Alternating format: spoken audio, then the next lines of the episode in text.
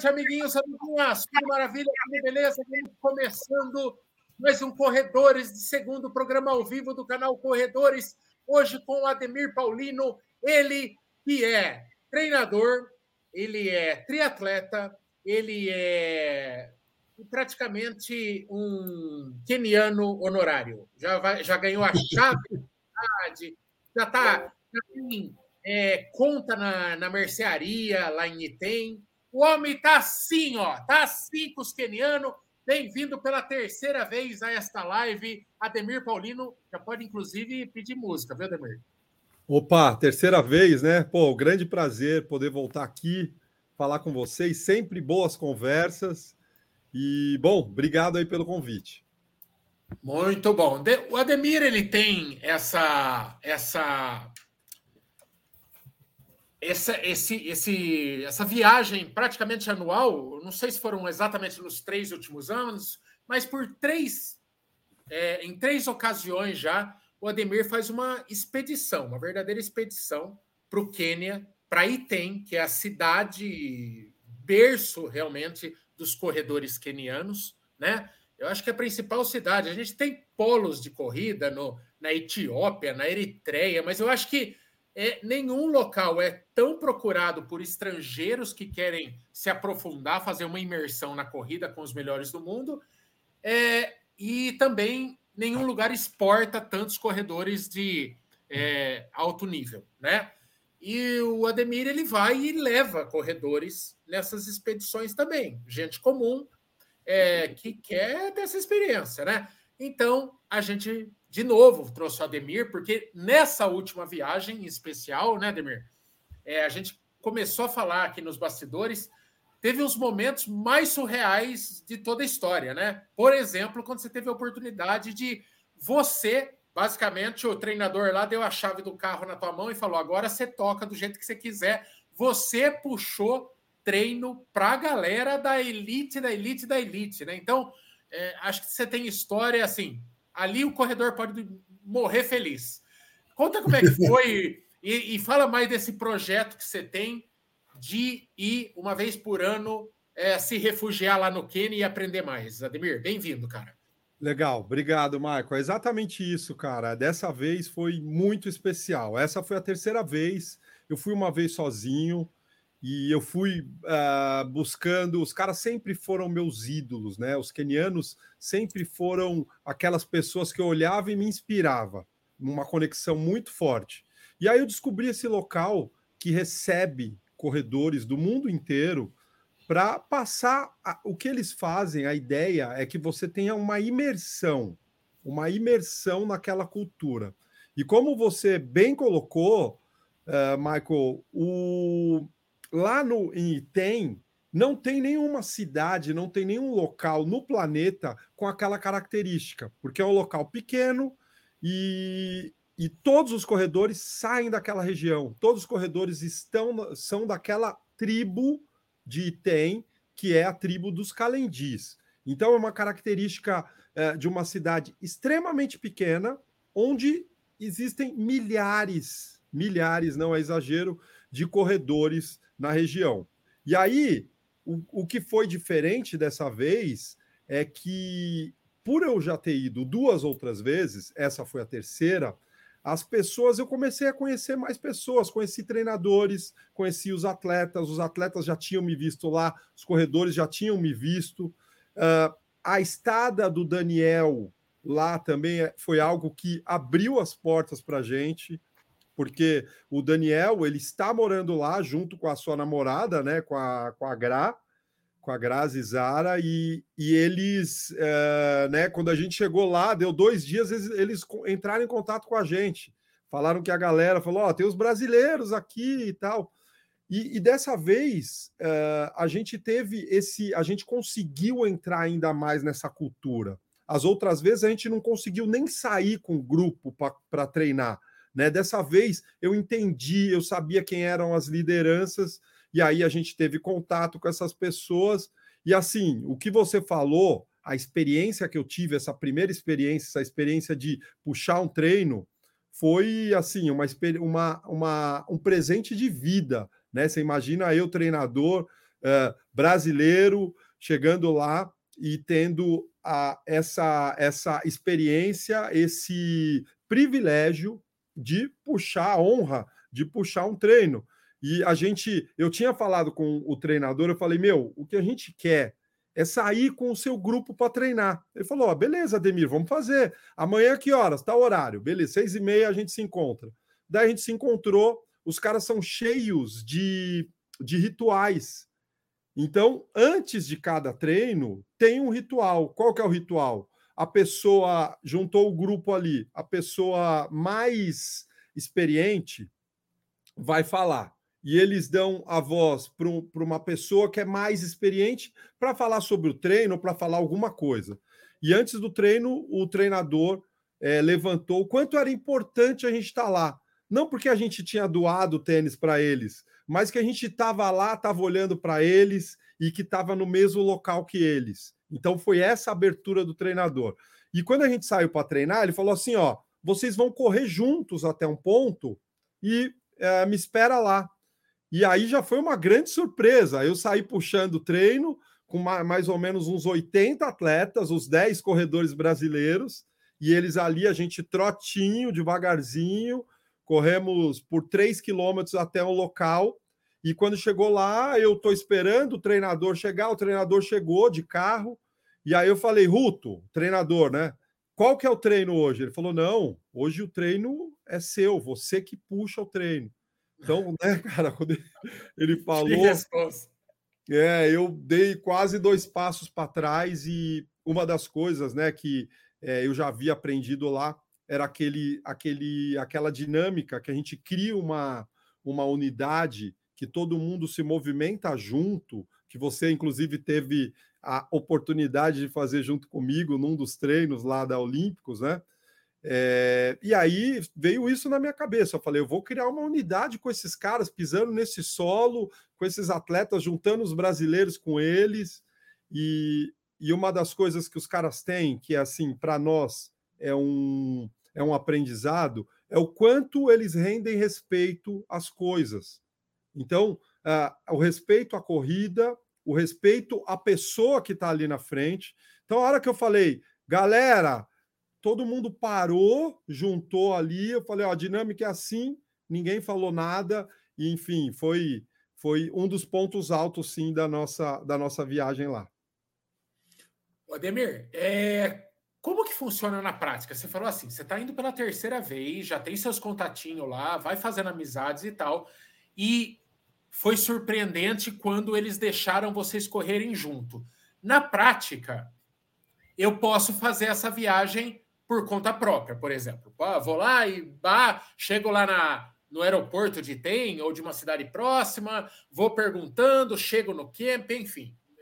Eu queria que você é, me explicasse a logística para chegar lá. Quer dizer, você vai com reserva, é, o camp você paga diária, me explica como que funciona o dia a dia. E daí, como que funciona na prática? A gente vê as imagens do. A imagem mais tradicional do Quênia é aquele monte de gente correndo naquelas estradas de terra.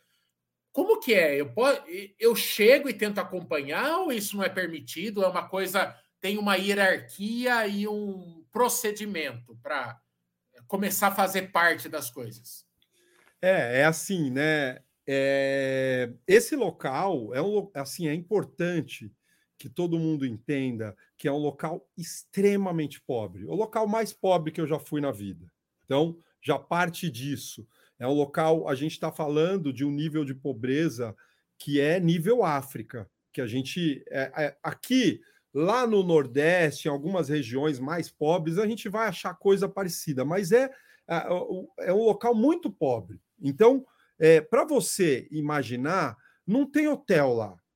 Então, e tem, se você chegar lá, você vai ter um hotel que, é, que fica um pouco mais afastado, que tem uma estrutura que a gente que, que para nós seja assim uma estrutura mínima.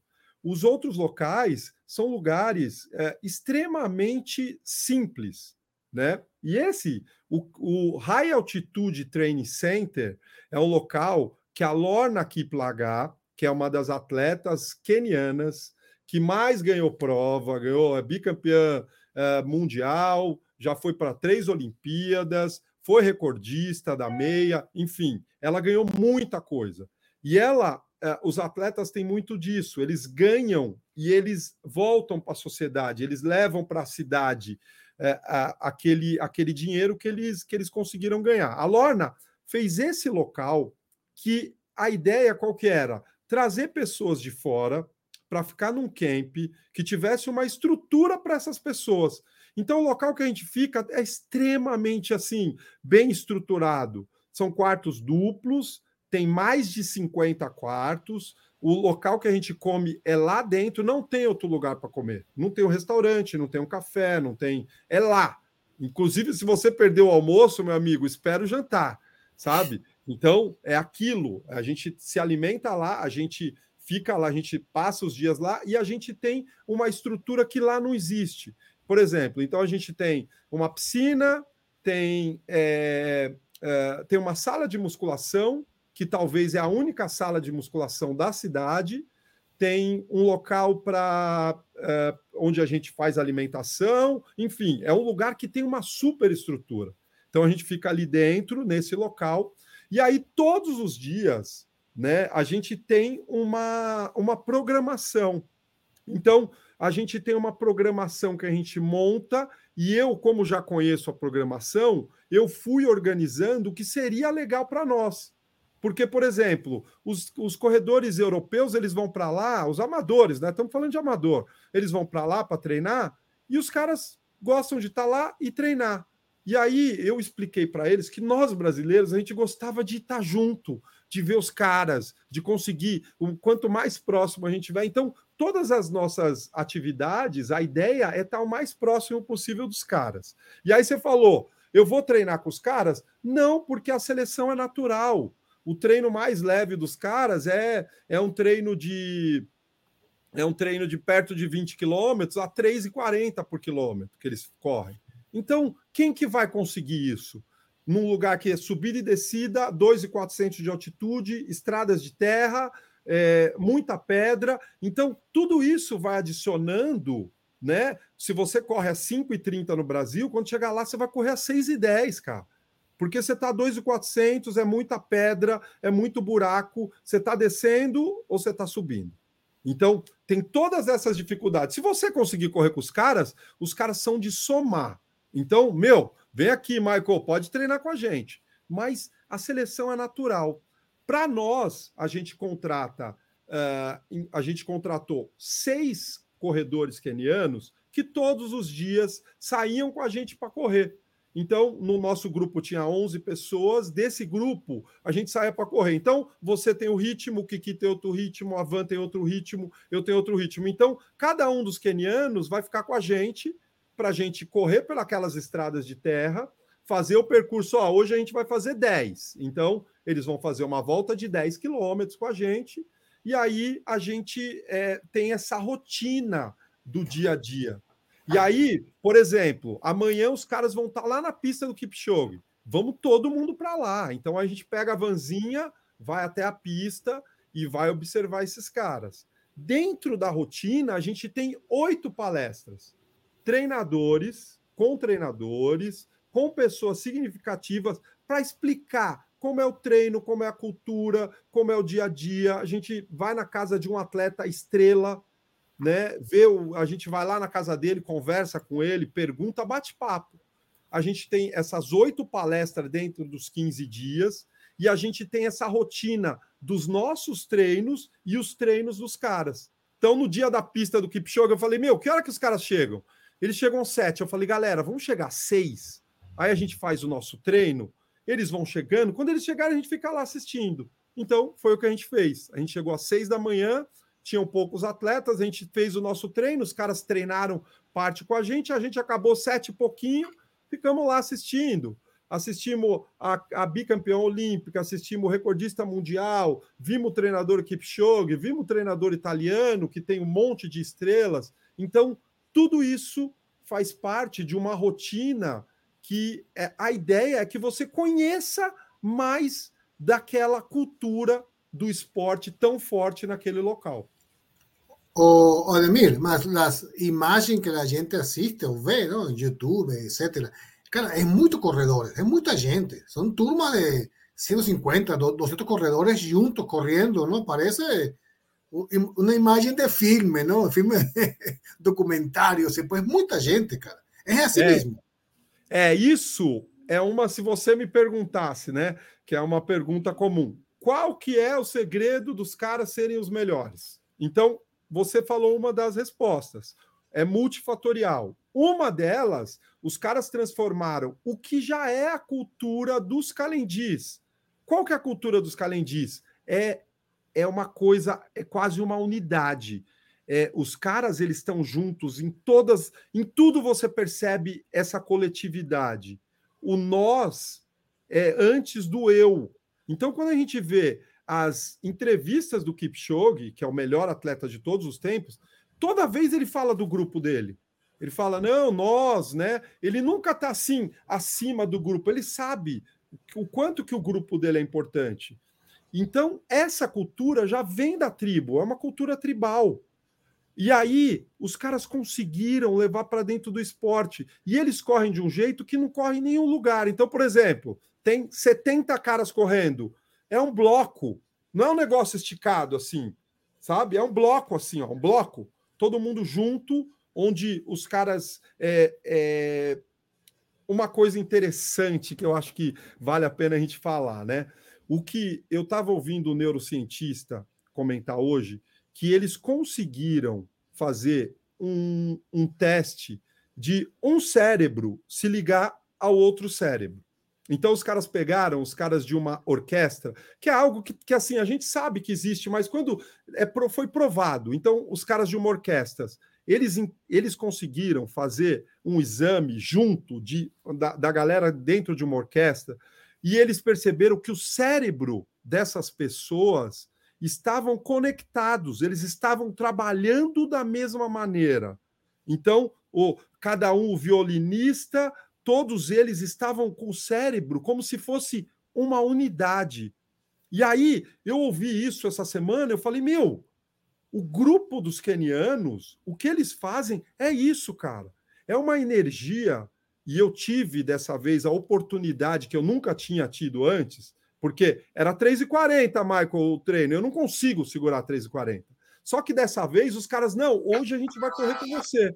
E aí eu saí com um grupo de, sei lá, 25 caras, eu ali no meio e os 25 caras comigo, e como ninguém fala nada, como tem o um respeito, como rende, eles rendem uma homenagem àquele momento muito grande, fora do comum, eu estava ali no meio e de repente eu me tornei o grupo. Eu não estava mais sentindo o meu, eu estava ali, simplesmente eu estava indo, entendeu? Então, isso eles têm é, vem da, da tribo dos calendis e eles levaram para dentro do esporte. Que bom, que bom. O Ademir, é, é, quando tá esse bando é, correndo, esse grupo, na verdade, é, é a, a regra é o quê? É, é, é, é feito para puxar o sarrafo para cima, para elevar o nível. É, é estimulado, ainda que de forma velada, que é assim, quem tiver mais forte vai na frente, que é para sempre estar tá no limite, ou tem uma certa ordem. Eles saem sabendo o que eles vão fazer naquele dia, nós vamos ficar num pace de tanto a tanto, ou basicamente. Porque eu vejo, por mais que todo mundo esteja correndo muito forte, você vê pessoas bem lá para trás. Eu não sei até se são gringos tentando acompanhar, mas você vê gente quase um quilômetro lá para trás qual que é o espírito do negócio? Tem uma competição velada, porque afinal de contas, esses caras eles estão tentando sobressair no atletismo num país onde tem muita gente boa no atletismo. Se você pegar os 50 melhores lá, eles teriam lugar de destaque no Brasil, né? É uma, é, é os 500. Pode subir, é, pode subir esse número é, aí. É um absurdo. É, eu, eu não sei se foi você que falou ou alguém que já foi, ou se foi o Balu que foi para a Etiópia, mas que falou que pegou táxi com o cara, que o cara tinha simplesmente o tempo do cara. E ele era foi. um taxista, ele, ele tinha tempo que melhor. tinha um e dois. É, ele tinha um e dois na meia, exatamente. É. é? Então, é como é que é esse, o, o, clima que se estimula nessa, nesses longos?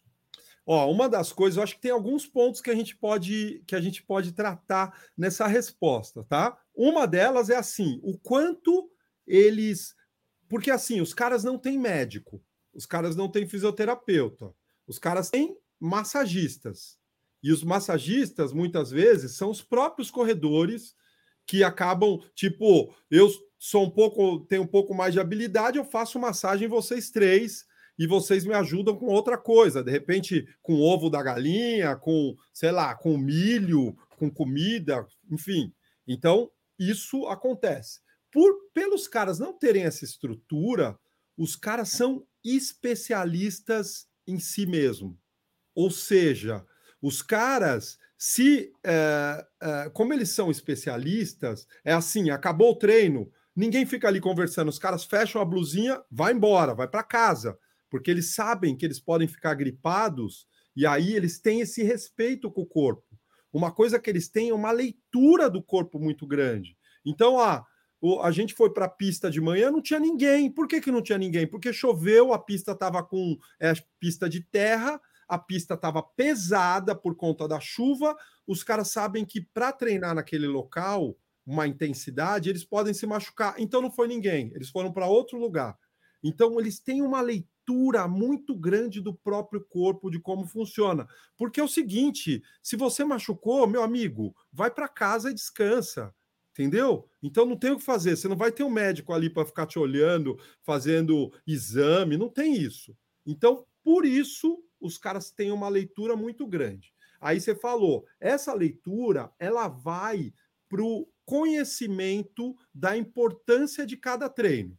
Então, os caras basicamente, só para a gente é, deixar a coisa mais clara, é um dia fraco, um dia forte, um dia fraco, um dia forte, um dia fraco até o final da semana. Segunda fraco, terça forte, quarta fraco, quinta forte, sexta fraco, sexta, sábado forte. Então, é basicamente isso o treino dos caras. Então, no dia do fraco, que eu te falei que é o 3,40, 3,50 para os caras a rodagem, os caras, se virar competição, é, é, os caras eles sabem que todos eles vão ser, vão ser prejudicados. Porque no dia seguinte tem que acelerar, ele não vai ter a mesma energia. Então, quando o atleta principal puxa a palavra antes de começar o treino, uma das coisas que ele falou, ele falou assim: ó, galera, eu sei que está todo mundo descansado, porque domingo foi o dia que eles descansaram e a gente correu com eles na segunda. Sei que está todo mundo descansado, mas hoje o treino tem que ser a 3h40 nesse, nesse percurso. Então, uhum. esse treino, ele não pode virar 3h20, porque tem que ser 3h40. Então, eles chamam a atenção disso e os caras saem naquele dia sai o grupo, volta o grupo no ritmo de 3,40, o ritmo estabelecido. No dia, aí no dia que é o treino mais intenso, Michael, aí sim, no dia mais intenso, que os caras saem para correr, ou o longo do final de semana, ou o forte leque da quinta, que é aquelas imagens que, que, que a gente vê de 600 corredores correndo e a gente vê aquilo esticado, uhum. ali é cada um por si. Ali os caras aceleram e aceleram mesmo. E uma das coisas que os caras fazem, ó, ó, ó, a cabeça dos caras. Não é assim, tipo, você sabe que você corre para 5,30, você sabe que você corre para 6, então você já vai no seu 5,30. Você fala, ó, eu vou correr 18, eu vou sair no meu 5,30, que eu sei que eu vou acabar. Os caras, não, não. A gente vai acompanhar os primeiros do grupo até a hora que eu não aguentar mais. E aí, se eu não fizer os 18 quilômetros, que é a volta, no dia do forte, tá? Se eu não uhum. fizer os 18 quilômetros, hoje eu fiz 8. Na próxima quinta-feira eu vou fazer 9. Na próxima quinta eu vou tentar fazer 9,200. E daqui um ano eu vou terminar com os caras. Então, é isso que acontece, sabe? O grupo, o que acontece é meio. É um negócio meio orgânico. Então, os uhum. caras que são os mais os mais ritmados ficam na frente, mas faz uma curva, passa uma subida, passa uma descida, mudou, mudou. Você está na frente, de repente você está do lado, aí você está atrás, sabe? O grupo ele vai meio que é, é, é, muito maluco aquela coisa do grupo. Oh, Ademir, una de las preguntas repetitivas, una de las, vamos, eh, sí, pregunta, ¿no? Y inquietudes, va, es la comida, cara. ¿Qué comen esos caras? ¿Qué, qual é, é um, um, dia normal deles? Eu acho que aí a gente está falando da segunda força dos caras. Então a gente falou da importância dessa da tribo, né? Para os caras levarem o coletivo, e não é só a tribo, é a pobreza.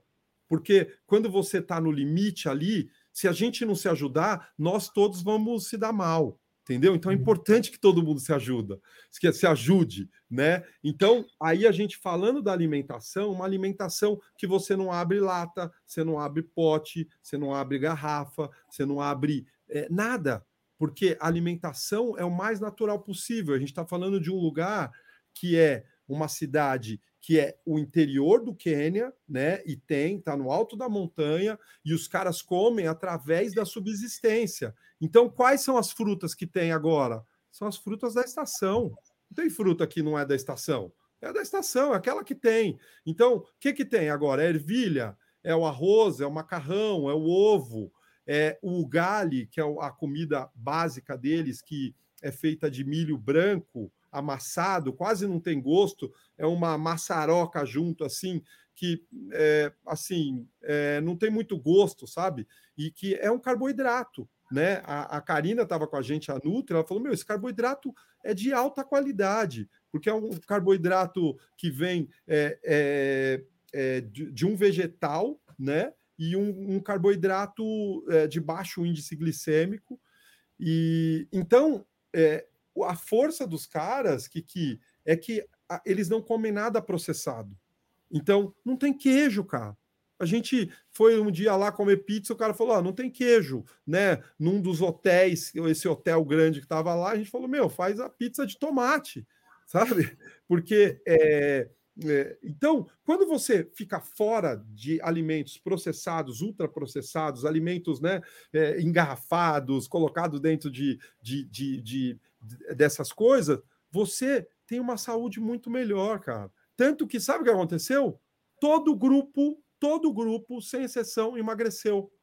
A gente emagreceu, comendo basicamente carboidrato, e a gente voltou. Obviamente, a gente está fazendo muita atividade, não tem carro, está andando o dia inteiro, está fazendo mais atividade, mas também a gente está é, comendo algo natural. Então é uma outra força deles, Kiki. Muito Ademir, bom. qual foi a sua maior dificuldade? Que você fala assim, meu, eu sofri com isso.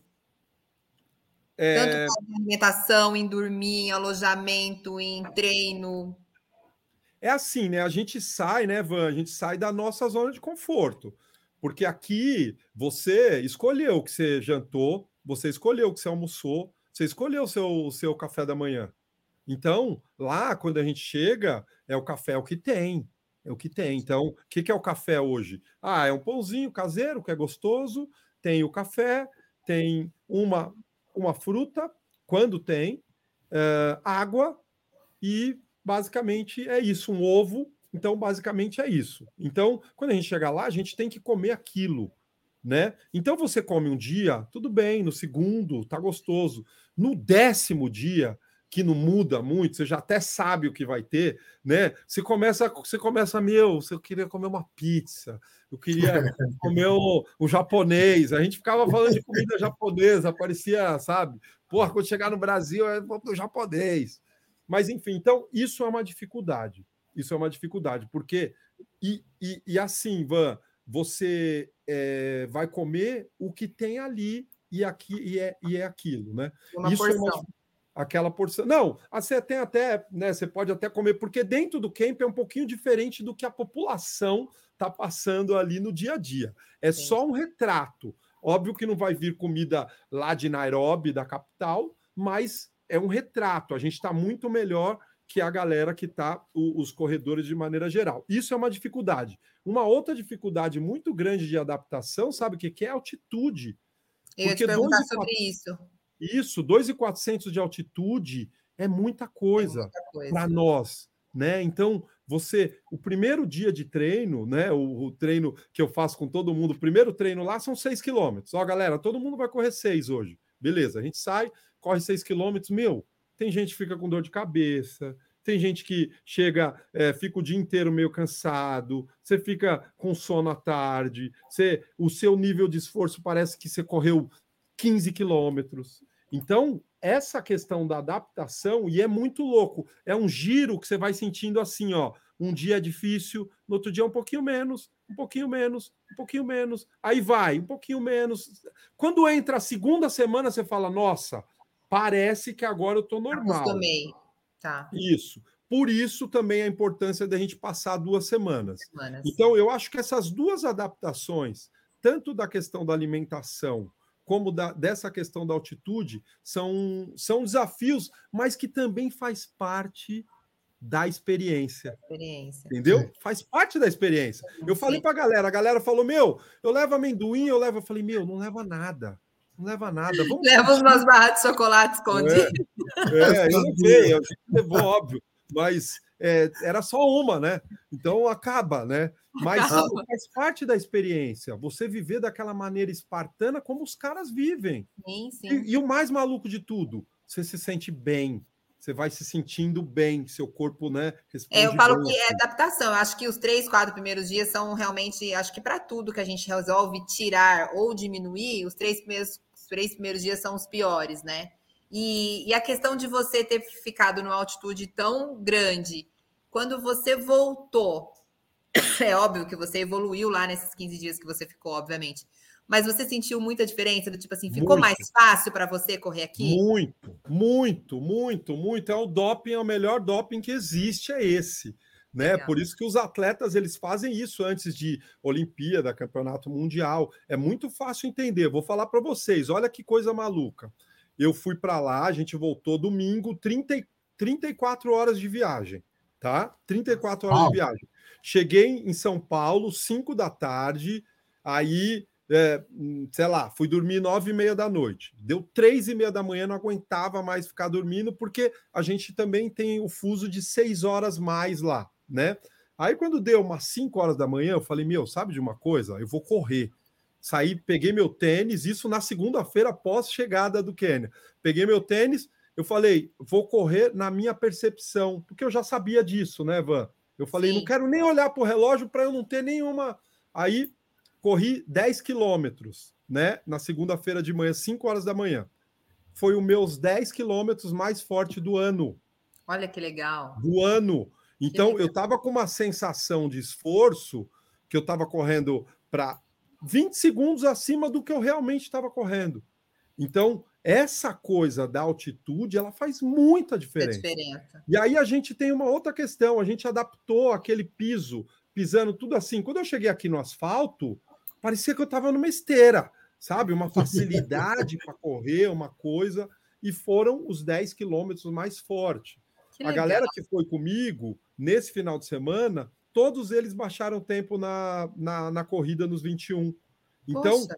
realmente tem um efeito por duas coisas. Primeiro, por conta da altitude, que aí Sim. você vai perdendo essa adaptação. E segundo, a gente está treinando num lugar que é muito mais difícil. Então, se você passa duas semanas treinando num lugar muito mais difícil, você muda o seu nível de condicionamento. Quando a gente vem para cá, fica muito fácil. fácil. E é o que eles sentem, né, meu? Por que, que os caras chegam nas cidades e eles voam? Porque é exatamente isso. Os asfalto, asfalto lisinho. Temperatura ok. É tudo com condição para. Tudo fácil, feito. né? Muito fácil. O Ademir, quando você vai lá e você vê esses caras que conseguem esse rendimento treinando em condições super simples, zero frescura e tal. Você é um cara que vive da corrida. É, é, é, é, você tem a tua assessoria, você está inserido na, na principal capital é, da corrida no Brasil. Você manda seus treinos dentro da USP, onde está boa parte da nata dos corredores. Dá uma certa ressaca moral você voltar para o mundo é, nosso e ver que as pessoas fazem mil terapias, um milhão de suplementos que não precisam, é, amadores se dopam é, para melhorar suas marcas, sendo que eles não respondem para marca nenhuma, eles não precisam apresentar resultado, enfim. toda essa presepada que envolve o mundo da corrida amadora te dá um certo bode quando você volta? Você precisa é, começar meio que se despir das memórias do Quênia para voltar a ter estômago para encarar o dia a dia do, do amador normal? É, essa é uma questão que é muito legal, né, cara? Toda vez que a gente viaja, que a gente conhece uma outra cultura, o que a gente conhece mais é da nossa cultura, né? Quando a gente vai, você conhece uma outra cultura, parece que a nossa fica mais evidente. E aí, é, estar no Quênia é, é uma aula de simplicidade.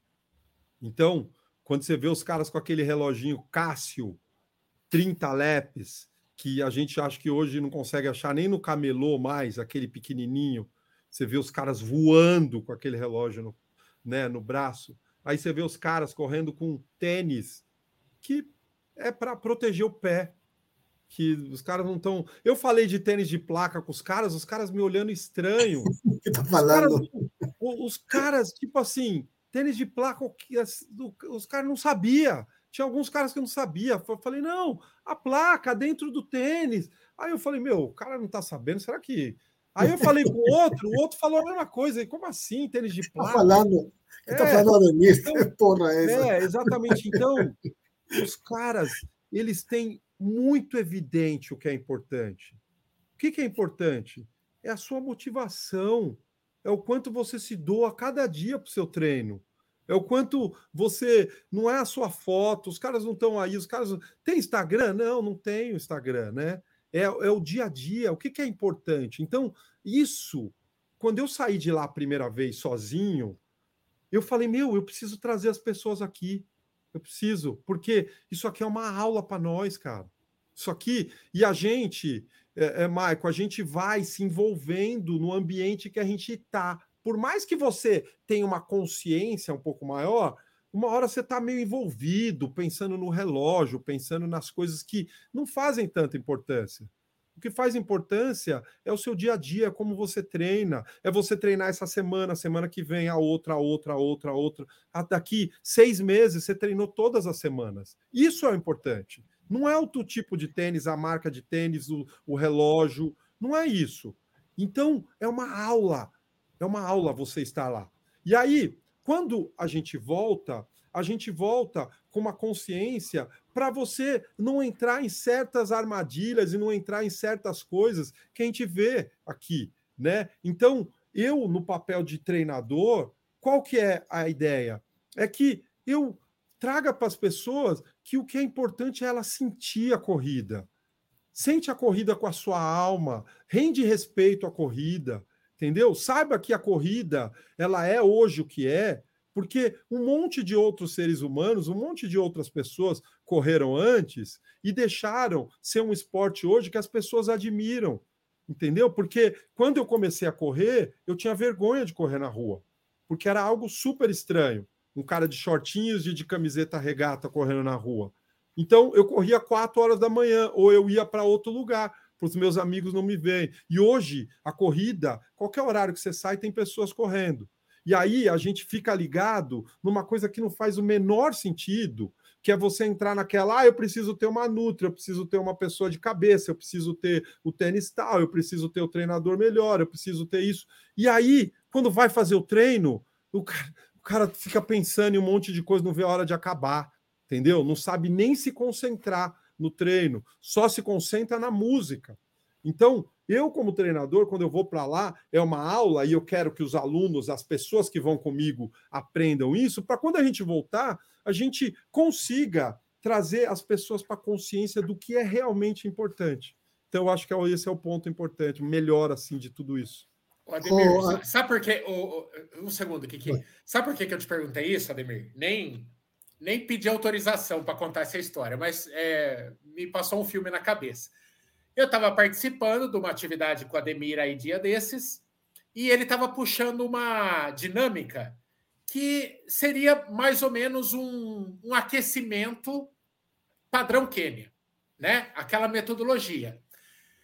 E ele estava batendo muito nessa questão de sentir, de vivenciar. Cala a boca e sente. Mais ou menos essa era a mensagem ali por trás do que o, o Ademir passou. E num determinado momento, teve uma galera que, meu, parecia que estava num grito de carnaval. E o Ademir deu um come-toco, malandro. Mas de gente grande. De gente grande.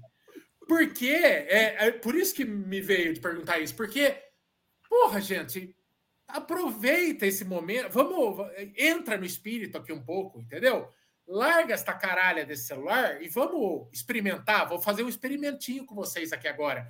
Então, por isso que eu perguntei do bode, porque puta, deve ser um conflito assim tão grande a hora que você volta, é, que deve dar um, uma ancinha assim de gorfo no, nos primeiros é, dias. Não, não, é perfeito isso. E você sabe que isso, cara, é, é, talvez a gente da cidade grande, né, das, sei lá, eu acho que a gente de um país igual o nosso, a gente é, perdeu algumas coisas, né, cara? Uma das coisas quando a gente vai para lá o que a gente percebe é o quanto os caras respeitam. E aí respeitam o esporte, respeita você, respeita o treinador, respeita quem está falando. Então, quando alguém está falando, todo mundo fica quieto ouvindo. Não fica alguém ali fazendo um, um, um, comentário, não sei o quê. É o respeito. Então, eles rendem respeito àquilo. E isso, é, eu, é, como treinador, é uma das coisas que eu quero trazer para as pessoas. Quando vai correr, cara, vai correr, entendeu? Vai correr, sente o momento, sente a experiência. É exatamente isso. A dificuldade, Michael, de, numa, numa dinâmica que é para criar unidade, as pessoas conseguirem estar ali. Todo mundo está ali. Vamos ficar aqui todo mundo, né? Então, é algo que nós, dentro o Brasil hoje, como cultura do esporte, a gente é uma, uma cultura que a gente está começando a crescer. Quando a gente pega os melhores tempos, né? O Brasil hoje, o nível que a gente tem de corrida amador, tá? Não estou falando profissional o nível que a gente tem de corrida hoje, é, a gente está entre os países lá atrás. Os caras têm uma, uma medida que eles fazem, que eles pegam a, as maiores meias maratonas do país e pega a média de término de tempo que essas pessoas fazem no mundo. O Brasil está lá acima de 100 né, entre os países, porque a gente é muito amador, o esporte está começando agora.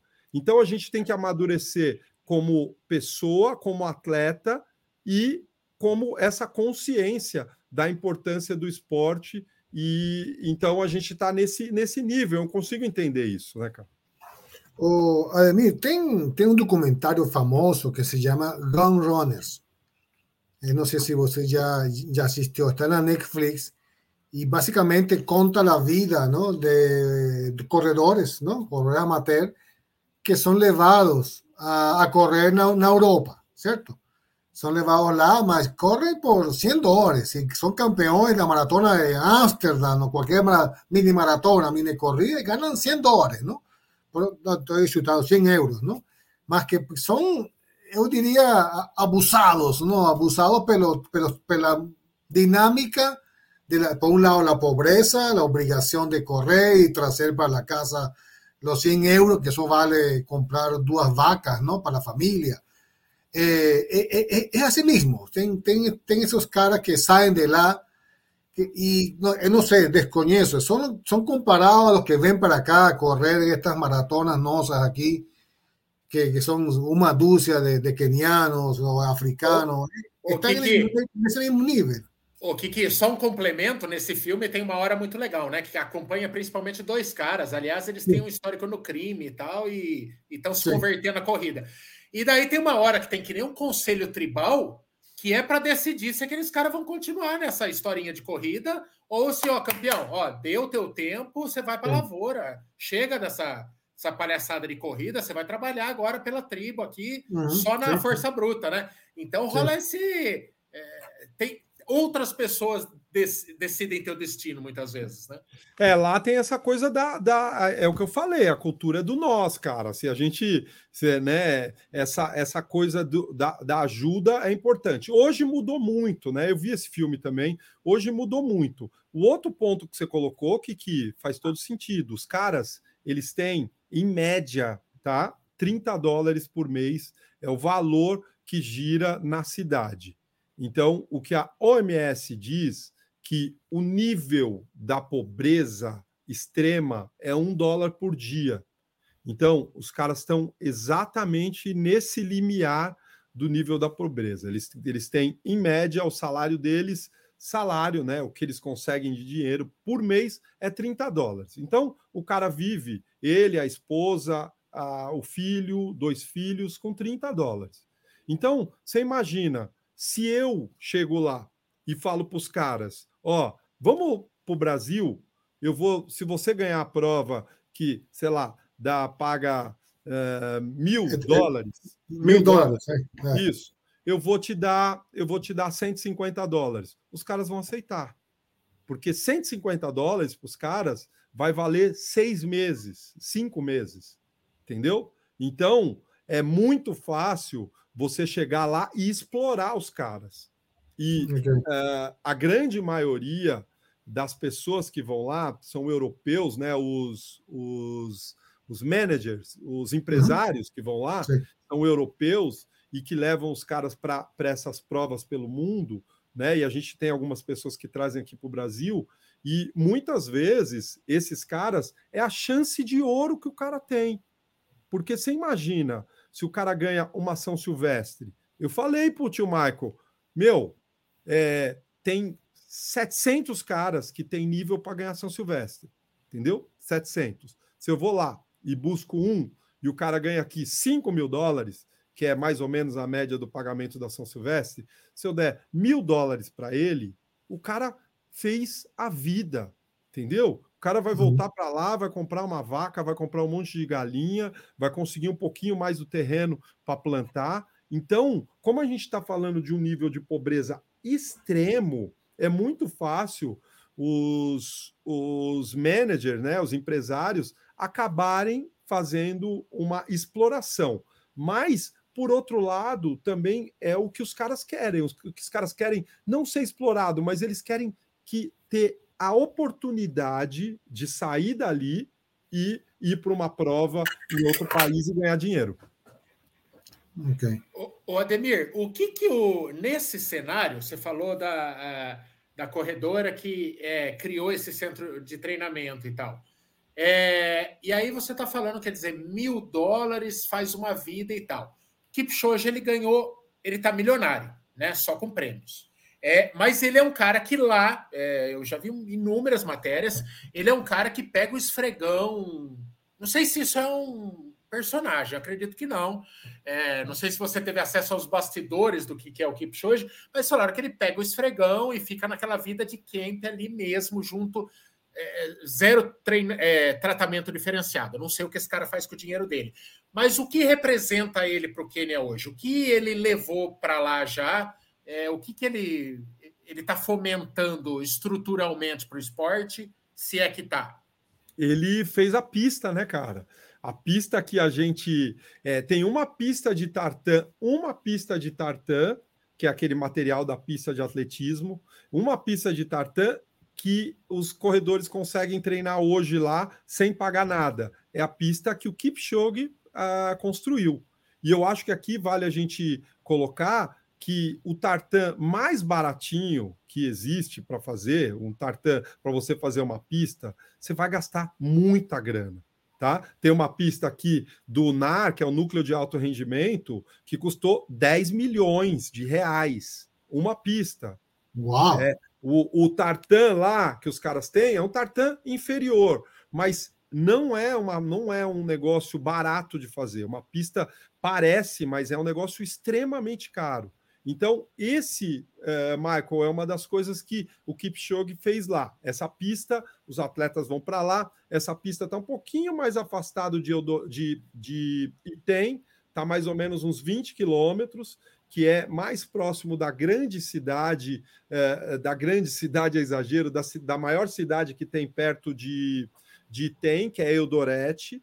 Então, é o meio do caminho entre Item e Eudorete, e os caras treinam lá ele, quando ele se prepara para ir para uma grande prova, tipo maratona uh, olímpica, ele sai da casa dele, que ele tem uma grande casa em Eldorete, não é Item, tá?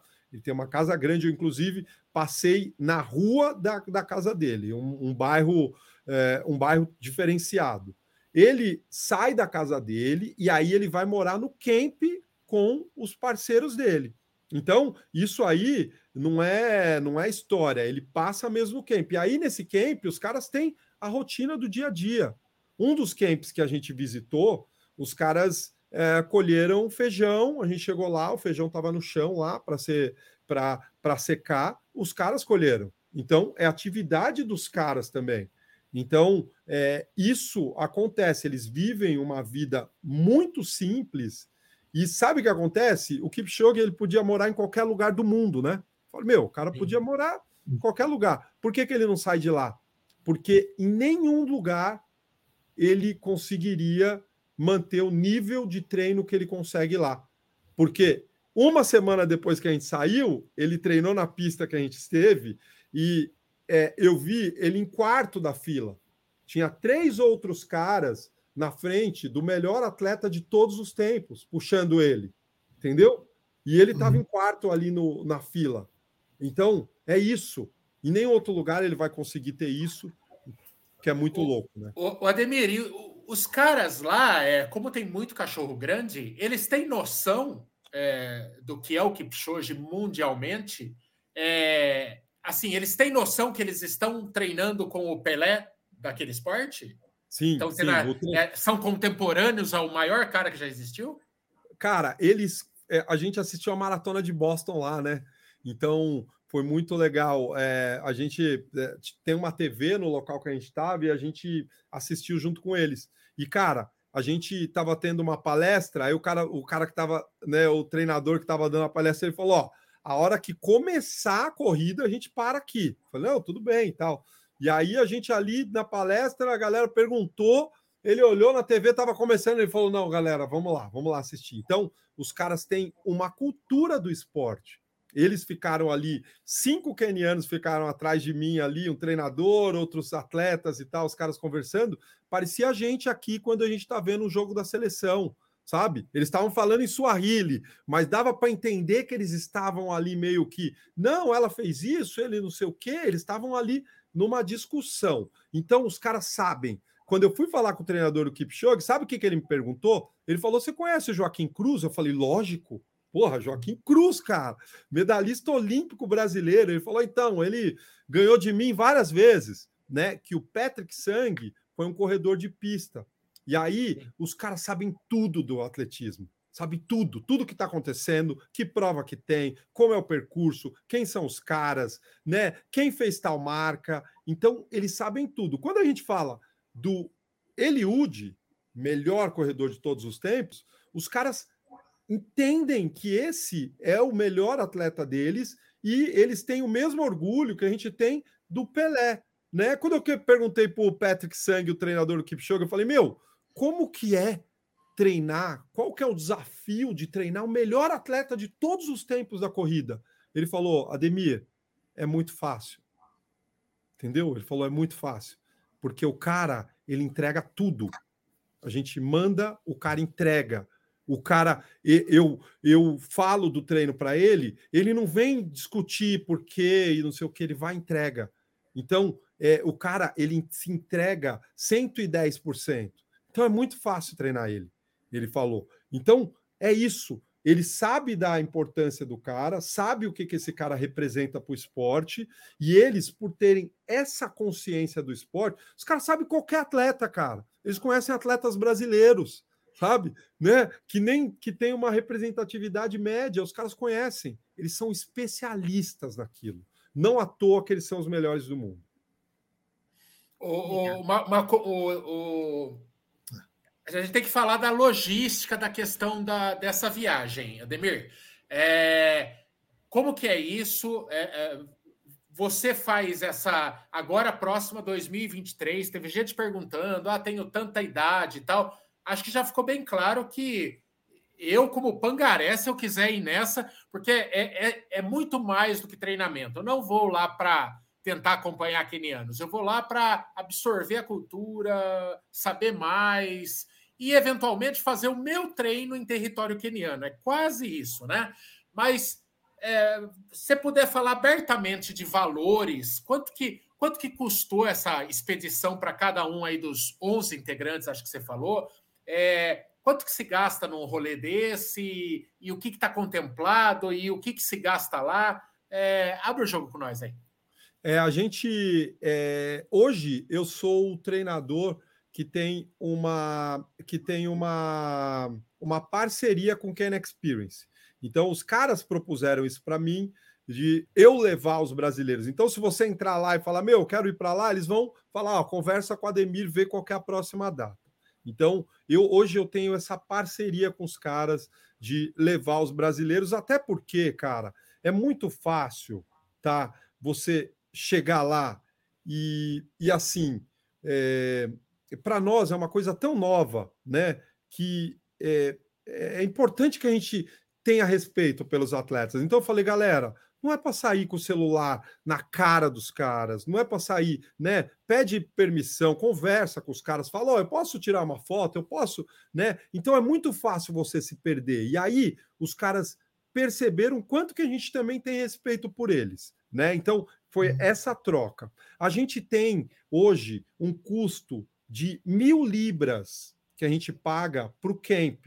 Então, são mil libras para a gente passar 15 dias com toda a alimentação, com todo o camp, toda a hospedagem, tudo que a gente precisar lá. A gente, se você for com zero, sem exagero, se você for com zero reais, zero dinheiro para lá, você vai passar, vai ter a mesma experiência. Porque o que, que a gente vai ter para comprar?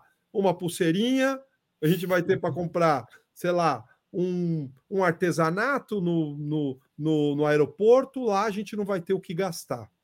Entendeu? Então, Sim. é as mil libras que a gente paga para eles. E fora essas mil libras, a gente tem a passagem de avião. Então. É, Ô, Ademir, mil libras cabeça, né? Cabeça. Por, por cabeça. Tá.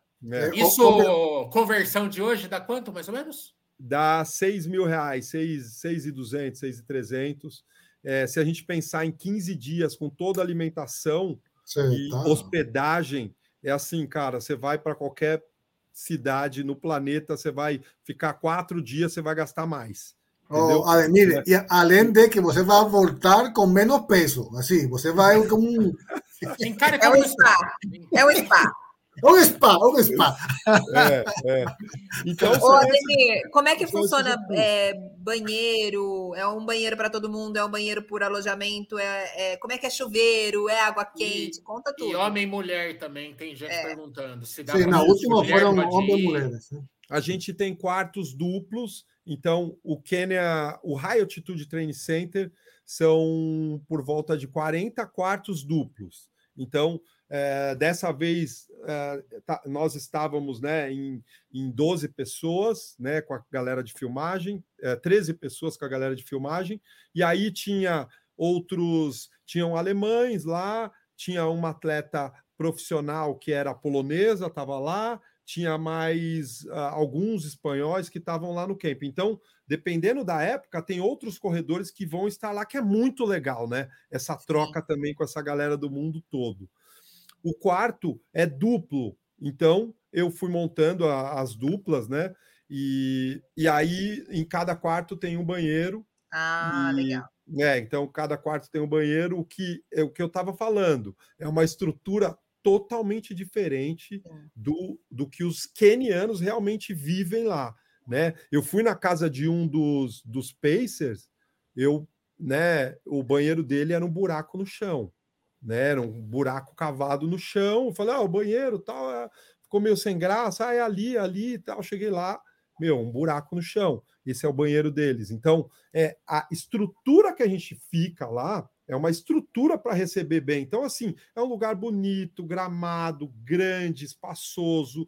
Então, com relação à estrutura, eu já levei mais de 30 brasileiros para lá. Ninguém reclamou da estrutura. Legal. Né? O que a gente tem é o, a questão do, do, da internet, que tem uma pequena oscilação, mas que com chip de celular é, a gente conseguiu se virar bem, a equipe de filmagem, todo mundo. conseguir usar bem. Então, essa, essa questão da estrutura lá do lugar é muito boa. E essa questão de, de voos, Ademir? É. É, é Fala uma... para nós, porque é longe, então tem vários, várias escalas, né? E, enfim. É o, é o maior preço a se pagar. É, é sempre é, a né? viagem. A viagem é o maior preço. Essa é muito dura a viagem.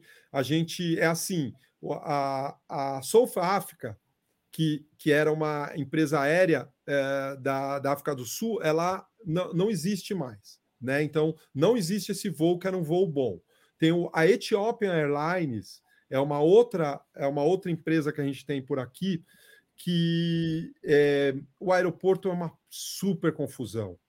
E aí, geralmente, a gente tem que ficar muito tempo. Eu já tive algumas experiências que não foram legais. Então, a gente também não vai de Etiópia.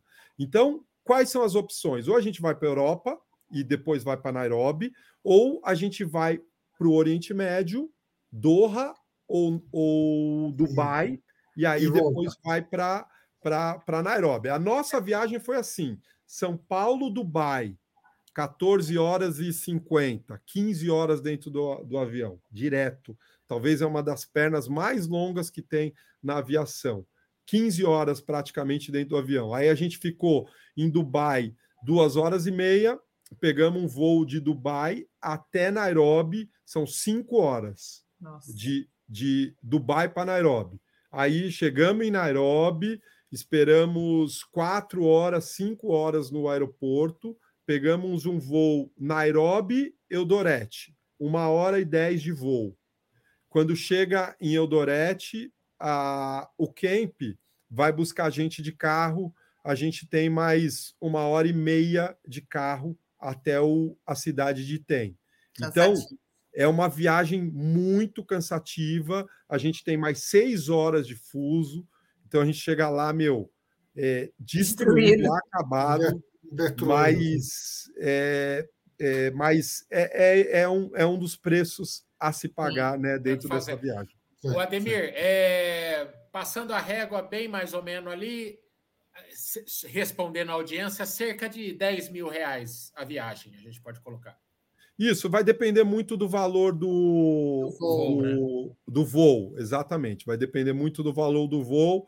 E esse valor, o que a gente faz é assim: é, eu contrato uma pessoa, uma, uma agência, para ver o melhor voo para a gente, e uma premissa: a gente precisa entrar e sair juntos do país porque a gente chega no aeroporto de Nairobi, a gente foi parado, a gente ficou uma hora e meia lá, porque eu levei, né, um monte de. A gente levou os tênis para doação, então a gente teve um, uma questão na entrada, então a gente entra junto e sai junto. Então eu vejo como agência essa, essa, essa a, o, a, o, o ideal, o voo ideal, né? E, e aí, uh, dentro dessa agência, cada um compra da maneira que achar melhor, em vezes ou, ou, ou, ou não. E aí, o que a gente paga para eles lá, que são essas mil libras, aí pode ser pago em duas vezes. Uma, três meses antes da gente ir, outra, uh, um mês, 15 dias antes da gente chegar lá. É mais ou menos o esquema que a gente tem para facilitar o máximo para que a gente consiga ir. Tá. É, não, gente, 10 mil total, não 10 mil de voo, calma. 10 mil mais ou menos o total. Voo com experiência lá, que são 6 mil reais o camp. O Ademir, é, ainda logisticamente, porque vão ter pessoas aqui que se encantaram pela história e eventualmente podem ser seus futuros é, tripulantes aí, tri, tripulantes, é, enfim, é, companheiros de viagem. É, você viaja, isso acontece uma vez por ano, quase sempre nessa época do ano. É, e a melhor forma de ir reservando o seu lugar é ir trocando ideia com você no dia a dia, por Instagram e tal. Mas é mais ou menos sempre nessa época? É, eu quero fazer o ano que vem. Os caras, eles entraram em contato agora com a gente e, assim, eles estão. A gente está com uma, com uma é, uma imagem lá muito positiva, né? Por todas as ações que a gente fez, a maneira como a gente, né? A, a maneira que a gente, como a gente conseguiu entrar lá no, no grupo deles e, e eles queriam que eu fosse esse ano. de novo, né? Ele falou, porra, vamos fazer um grupo no final do ano. É, é, a ideia né, inicial é ir daqui um ano para lá de novo. Então, abril do ano que vem. Mas talvez pode rolar alguma coisa ainda para esse ano. Eu estou estudando, eu preciso ver algumas coisas, ações com a Olímpicos também, mas talvez role para esse ano. E aí, o que eu vou fazer é assim: é divulgar pelo Instagram. Né? Eu, eu entendi que o número legal de pessoas é por volta de 15 pessoas, e talvez no ano que vem a gente vai ter esse número. Esse número é muito fácil, né? Eu consegui 10 pessoas sem divulgar. Falei, galera, quem, quem quer ir comigo aqui da assessoria? Vem você, vem você, vamos, vamos, vamos, vamos. Juntei 10 pessoas, que era a ideia de ir com 10 mesmo. Mas por ano que vem, eu quero fazer um esquema assim: levar 15 pessoas. Então, passa do dia 1 ao dia 15 esse grupo de 15 pessoas. O segundo grupo vai no dia 7. Então, na segunda semana. Aí passa uma semana todo mundo junto, fica mais uma semana, um grupo volta no dia 15, outro grupo volta no dia 21. Eu passo três semanas, fico com 30 pessoas e a gente consegue, dessa, dessa forma, conseguir levar mais pessoas e conseguir fazer de uma maneira que fique bom para todo mundo. Ademir, oh. esses dreadlocks seus vão ficar branco. É a mesma coisa que levar 30 crianças na Disneyland ao mesmo tempo. Você não consegue pagiar 30 pessoas, 30 corredor. Vê bem. Dá tempo de desistir disso, Ademir, por favor. Só, só espero uma coisa, Ademir, que para su próximo grupo, los vielinhos tenham desconto metade do preço, ok? Los... Terceira idade. Não, vai, vai, pagar mais, cara. Vai pagar ah. mais. Paga o dobro. Ô, Não, você sabe, você sabe, Michael, que isso que você falou é assim, é legal, tudo é legal, tudo, mas você sabe assim, lá para mim é um lugar sagrado. Então, é, todas as pessoas que vão para lá, eu tenho uma conversa com as pessoas. Então eu falo, ó, Michael, é o seguinte, cara, você vai para lá, a gente vai fazer desse jeito, vamos evitar fazer isso, vamos evitar fazer aquilo. Fora isso, cara, faz o que você quiser entendeu? Mas assim, não chega filmando na casa dos, na cara dos caras, não chega, sabe? Então, vamos, tem algumas coisas que assim, porque na verdade é a nossa imagem lá também, né? Não é uma coisa. Então, essa coisa que os caras têm tanto do respeito, é, eu quero que a gente, como pessoas e como treinador, como corredores, então a gente chegue lá e respeite os caras. E, e assim, cara, eu não tive nenhum problema. Esses dois grupos que foram, as pessoas entenderam. A né, que se cria. Né? Isso, isso, isso. O Ademir, que que você espera com, todo, com, com toda esta experiência? Que, que você espera de, de, los caras quando voltem para cá? Você, você espera irradiar essa, essa energia, esse respeito pelo esporte? ¿Usted espera que las personas sean más humildes, entre aspas, sean más conectadas con, con la corrida? ¿Qué, qué usted espera? ¿Cuáles son sus palabras así de coração aí com, com toda esta experiência? Ah, eu acho que você, você já falou tudo, cara. Eu, né, eu trago essas pulseirinhas aqui, né? Elas, para mim, elas representam o que aquele povo transmite para nós. Porque é um povo muito antigo. As primeiras aparições de hominídeos no planeta vieram da Etiópia e do Quênia. A gente nasceu ali, ali é o berço da humanidade. Então, não, não à toa eles têm, eles são tão evoluídos. E um contraste, é muito pobre, mas os caras são evoluídos como seres. Então, é, quando a gente vê que a gente aqui é muito eu, o eu, o eu, eu, né? Lá é o nós. Então, é, a gente entender que o, o eu, é, o ser, é, é mais importante do que o ter. Então, isso é uma coisa, é um ensinamento, e o que eu espero é que as outras pessoas indo para lá enxerguem isso e que isso a gente consiga propagar para mais pessoas, que isso as pessoas começam a comecem a entender o quanto é, você pensar só em você, o quanto você ser egoísta, o quanto todo mundo perde. Todo mundo perde. A gente perde, eu perco, você perde, o outro perde. Então, é, e resgatar essa coisa do respeito ao esporte. Que é, a corrida é muito legal, é legal a gente zoar, é, mas, meu, na hora que está fazendo, renda respeito àquilo, tenha respeito a isso. Então, eu acho que isso é um dos grandes ensinamentos que, que, que os caras trazem para nós, do, do, do, do nós acima do eu e o respeito a tudo. A gente vai começar a fazer educativo. Peraí, aonde que o sol nasce? Ah, nasce para lá. Vamos fazer de frente para o sol. Vamos render respeito ao Rei Sol, que sem ele a gente não estaria aqui. Entendeu? Então, são coisas que é, são essas coisas que a gente vai pegando e que a gente entende que a gente perdeu muito dessas coisas.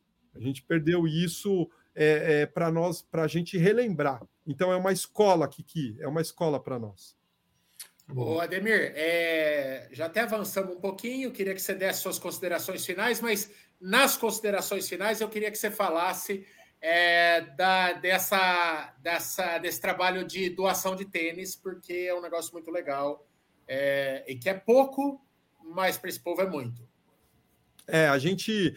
Um dos braços né, que a gente tem dentro dessa viagem, que eu considero é, completa, é, é, a gente ir como corredor. A gente falou, né? A gente treinar com os caras, ser inspirado pelo aquele ambiente, a gente treinar. O outro braço é a gente conseguir é, uma forma de agradecimento. Então, uma forma, a gente é tão bem recebido lá, tão bem recebido. Eu coloquei os caras, as meninas, a galera, o meu grupo, eu coloquei os caras na pista do recordista mundial da meia maratona. A gente estava fazendo tiro para 5 por quilômetro, eu tinha o grupo fazendo tiro para 5 por quilômetro, os caras faziam quase três voltas na pista, sabe? Então, ninguém veio reclamar, falou: o que, que você está colocando essa galera aí que nem sabe correr? Ninguém veio reclamar, ninguém falou nada. A gente treinou junto com os caras, como e os caras respeitaram a gente. Ninguém falou: oh, vocês são lentos, o que, que vocês estão fazendo aqui? Ninguém falou isso. Então, é, é uma. Isso não é uma aula para nós? Às vezes o cara não corre nada, né? Às vezes as pessoas não fazem nada, subiu no tijolo, começa a se achar porque ganhou uma provinha do lá do interior de não sei aonde que só tinha cinco pessoas. E aí, é, e aí quando a gente vê os caras que são os melhores do mundo, o cara, o, o recordista da meia maratona estava na pista. O treinador dele não veio falar: ó, o que, que você está colocando essas meninas aí que correm para 5,30 por quilômetro? Ninguém veio falar isso. Então, é, isso é, uma, é algo que a gente aprende com os caras. E aí, quando é, é, a gente vê uma recepção dessa, o mínimo que a gente tem que fazer é levar alguma coisa para esses caras. E aí a gente levou 300 pares de tênis. Ó, oh, que legal. qual que é qual que é a ideia? Além de entregar esse par de tênis que a gente sabe que faz diferença para os caras, é, é assim, quando eu, eu levo 300 pares de tênis, eu vou ter contato com 300 pessoas. Entendeu?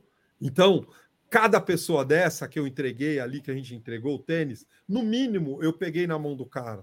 Eu olhei para o cara e falei: oh, olha aqui o seu tênis e tal. No mínimo, porque ali, quando a gente entregou, a gente ficou conversando com os caras. E aí, como é isso? Como é o treino? O que, que vocês fazem? Você come isso? Você não come aquilo? Amanhã você vai correr? O que, que você faz? Então, é uma maneira da gente também falar: ó, tamo... pô, que legal conhecer vocês. Que legal que a gente está aqui também. Né? E aí, é... É, a gente entregar um tênis para os caras. Eu já brinquei isso, eu já falei isso em várias vezes. É como se eu entregasse uma chave de um carro para vocês você fala, ah, não, tá exagerando. Não é, cara, não é. Os caras colocam o tênis ali, os caras, você vê o olho brilhado, cara. O cara sabe que aquele sonho que ele tem, aquele tênis, vai dar a possibilidade dele continuar com aquele sonho. Então, é, é, um, um par de tênis lá vale muito. Vale muito, muito, muito, galera. É muita coisa. Então, quando a gente volta, que a gente vê que a gente tem 30 pares de tênis, você fica envergonhado, você fala: caramba, meu, né? Os caras lá estão precisando de tênis. Eu sei que a gente não vai mudar o mundo, eu sei disso, mas é, é te faz repensar nisso também. Uhum. Então, é o objetivo de levar os pares de tênis é assim, ó, galera, obrigado por vocês ensinarem tanto para gente. É isso. Ótimo. Sensacional, gente. Bom, quem ficou aí com lombriga, é... eu ainda eu, eu, eu vou ter que estar numa viagem dessa uma hora, porque eu já falei, eu, eu sonho né, em, em, ir como produtor de conteúdo, né? Ficar fazendo um documentário lá que vai durar para sempre. Depois eu vou ter material infinito para soltar, mas é demais, né? Quem gosta de corrida. Então, assim, se você acendeu a chaminha aí da, da cobiça para ir nessa viagem, começa, começa a conversar com o Ademir aí, porque é super limitado e e a vanzinha do tio Ademir já vai sair, certo? Então, vai, vai chavecando o homem desde antes, vai, vai ficando amigo para ir garantindo o seu lugar, tá bom, Ademir? Ô, cara... tio Marco, deixa, ah. eu falar, deixa eu falar uma coisa. A gente vai produzir um, um documentário. Eu levei três pessoas e a gente, logo em breve, logo vai sair esse documentário. Nossa, que legal. É, meu, eu não aguento, cara. Tem gente aqui falando que é top 3 das lives e que e traz o Ademir de novo. Ah, Ademir. De novo? Na boa, ó. Depois eu vou, depois eu vou te mandar um formulário aí que é para você entrar, na, entrar oficialmente na firma. É mais fácil a gente ter você de residente Aí você vai soltando homeopaticamente as informações. Isso. Ficar te trazendo toda hora, cara. Eu não aguento mais fazer capa de live com a tua cara, velho. Então, oh, então... E, não, e, e, hoje, hoje, Michael, hoje o coraçãozinho não vai para Van, vai para Ademir, ok? Ah, hoje, hoje, eu deixo, hoje eu deixo. Ademir, hoje muito mando, obrigado. Hoje eu mando um para ele também. É. Ademir, brigadão de novo, mais uma vez atender a gente, é sempre um show e valeu. Galera, todo mundo que assistiu, audiência linda, obrigado todo mundo. Amanhã, 19 horas, tem cobertura da ASICS é, e da Golden Run, e é isso. Fica aqui, beijo nas crianças, Jesus no coração, tchau, hein?